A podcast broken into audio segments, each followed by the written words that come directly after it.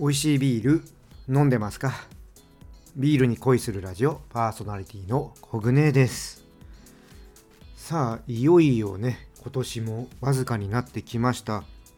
次回はですね、まあ、ちょっとね以前もお話ししました。2022年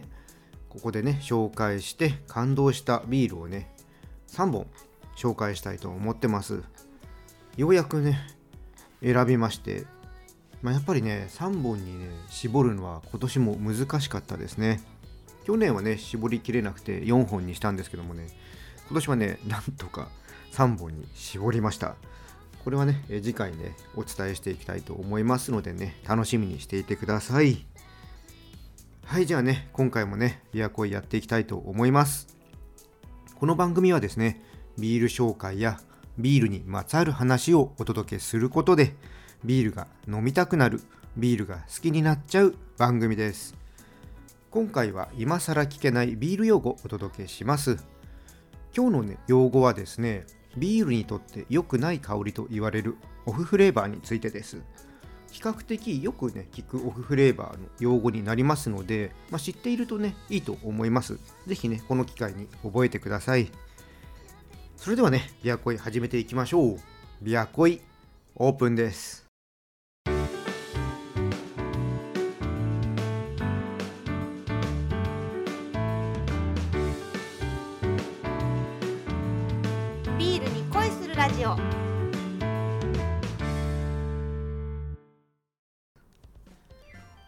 改めましてビアコイです。じゃあねまずはね乾杯していきましょう。今回はですね山梨県のファーイーストブリューイングホップフロンティアニューイヤー IPA です。こちらはですねホップの香気成分を最大限に引き出すホップフロンティアの最新作です。今回はですねニュージーランド産の希少な新ホップネクタロンというものをね使用しているビールになります。でこのネクタロンというホップは、まあ、世界中のブルワーさんからね今ね熱い注目を集めているそうで結構ね手に入れるのがね難しい状況が続いているそうです。で日本にね入ってきたのはまだね数ヶ月前のことだそうです。ネクタロンね名前だけはなんかちょっと聞いたことはあったんですけどもね。あんまね、どういうホップか私も知らなくて、まあ、ちょっと今回ね、ホワイトさんの方の紹介文に書いてあるんですけども、南半球の品種特有のトロピカルな味わいで、桃やパッションフルーツのような香りが華やかに広がるのが特徴なんだそうです。で、気持ちもね、新たに迎える新年1杯目のビールにふさわしい新しいホップを使ったスペシャルなジューシー IPA で、今回ね、行こうということで使ったみたいです。でね、缶のパッケージもお正月の気分を高めるニューイヤー仕様のデザインになってます。結構ね、うん、ちょっとなんか日の出を感じさせるようなね、赤とピンクが、うん、貴重のデザインになってますね。なんかこれはこれでやっぱり気分が、うん、お正月っぽくなっていいですね。じゃあね、ちょっとね、飲んでいきましょう。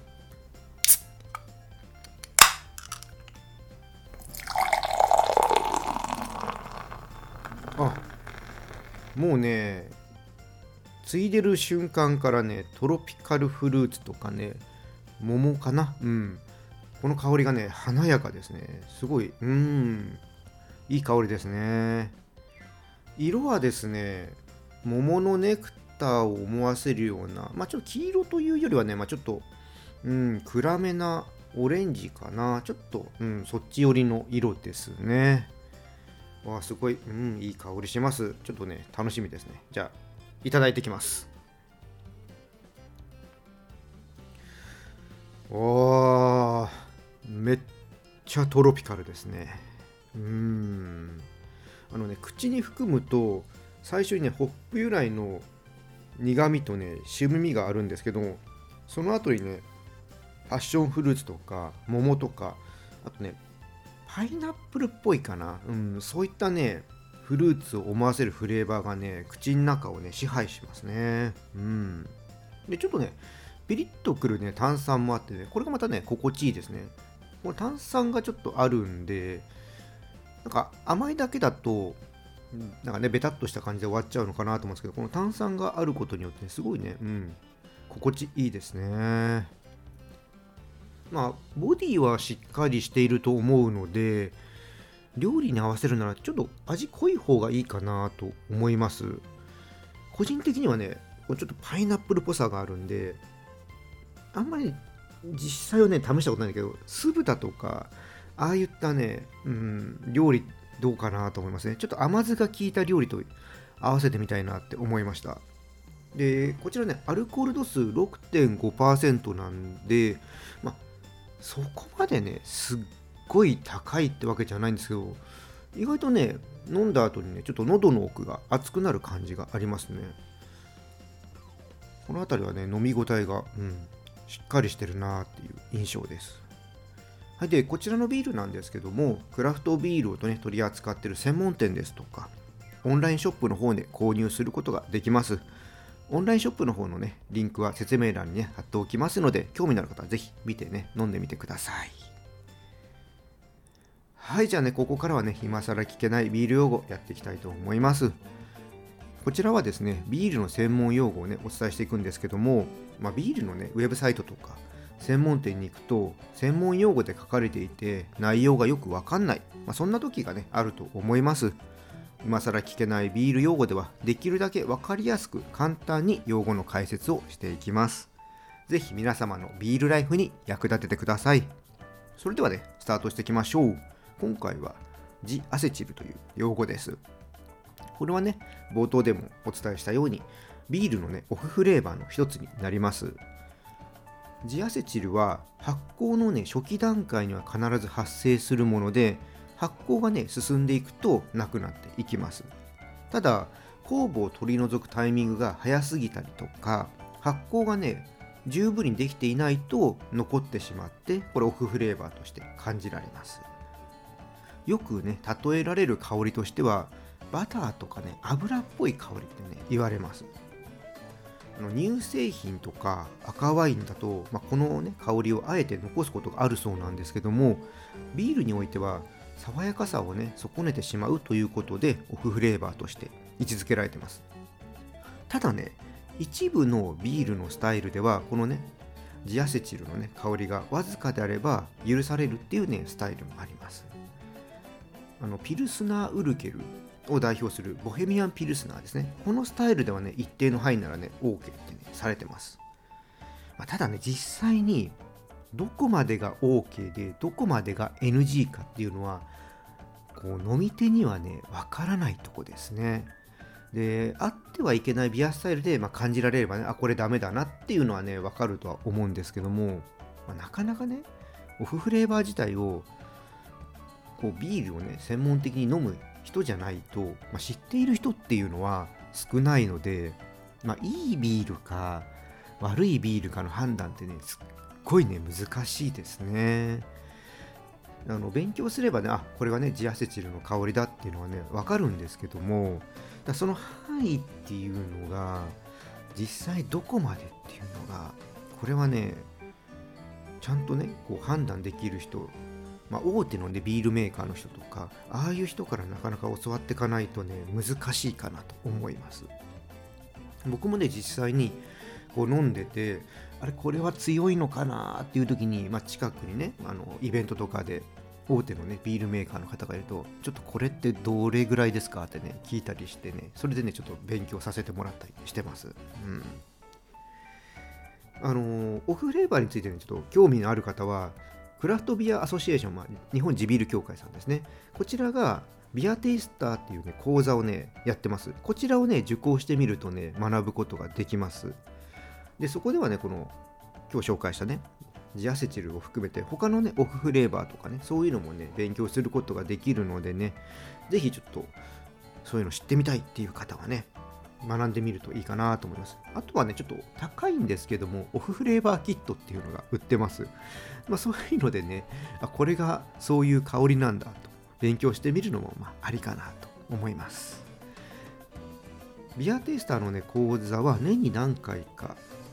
開いてますのでね、あの、クラフトビアアソシエーションのホームページ行っていただくとね、いつやりますとかそういうの出てますのでね、ちょっとね、見てもらえればと思います。はい、ということでね、今回はジアセチルについてね、お伝えしました。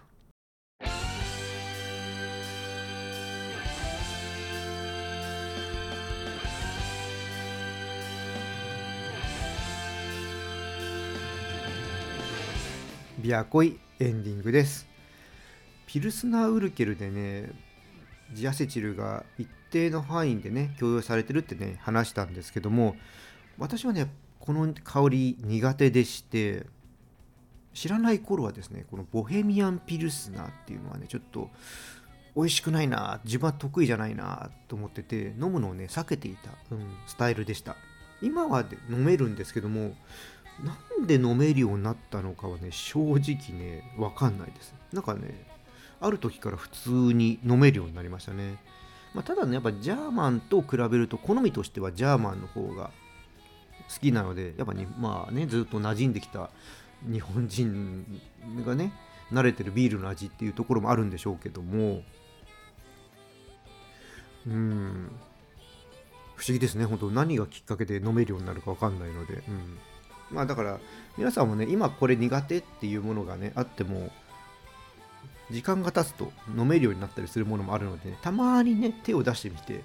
えー、いくと飲む幅がね広がって面白いと思います。ああとねこの今更聞けないビール用語なんですけども来年からはねちょっと不定期にやろうかなと思ってます。今まではね毎週水曜日にお届けしてたんですけども、まあ、ちょっとね用語ももうかなりね紹介してきてこうこれを紹介しようとかね定期的にちょっとやっていくのがね難しくなってきてる感じもあるのであこの用語はちょっとね自分にとってお勉強したいなとかあ知っておいてほしいなとかそういう、ね、タイミングがあった時にねお届けしようと思いますので来年からはねちょっと水曜日も普通のね配信やっていきたいと思います。まあ、定期でやるというのは、だから月曜日のビールクイズですね。うん、そこ以外は、まあ、ランダムな感じでね、話題をお伝えしていこうと思いますので、よろしくお願いします。はい、じゃあね、今回はこの辺りでおしまいにしたいと思います。このチャンネルでは、リスナーさんからの感想や質問をお待ちしています。スタンド FM や Spotify をお聞きの方はコメントやレターを送ってください。また今日の配信が良かったらぜひ、いいねとフォロー、そして SNS でチャンネルのシェアよろしくお願いします。それでは皆さんお酒は適量を守って健康的に飲んで楽しいビールライフを過ごしましょう。二十歳になっていない人は飲んじゃダメだからね。お相手はビールに恋するラジオパーソナリティコグネでした。また次回一緒にビールに恋しましょう。